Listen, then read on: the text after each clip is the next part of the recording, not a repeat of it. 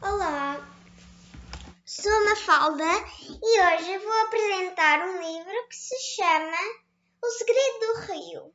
E o autor também que se chama Miguel Sousa Tavares.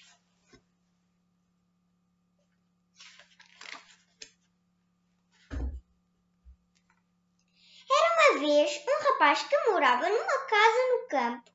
Era uma casa pequena e branca com uma chaminé muito alta por onde saía o fumo da lareira, que no inverno estava sempre acesa e que servia para cozinhar e para aquecer a casa.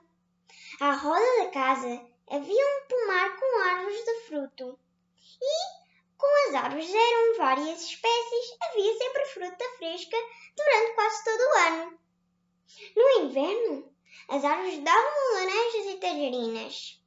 Na primavera, davam peras e maçãs vermelhas. No verão, era a vez das ameixas, das cerejas e dos pêssegos.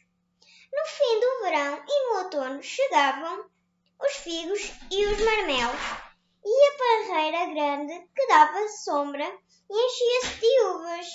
E quando se passava a estação própria de cada fruta, podia-se comer as compotas que a mãe do rapaz tinha feito e que guardava tigelas de barro e bonhões de vidro, e que davam sempre um cheiro perfumado em toda a casa.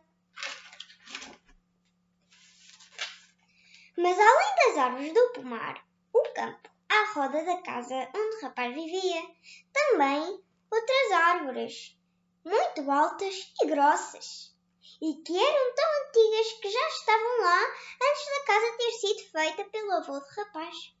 O castanheiro dava castanhas, a nogueira dava nozes, mas acima de tudo as árvores grandes e antigas, como os dois carvalhos em frente da casa, davam sombra e pareciam guardar a casa e fazer companhia.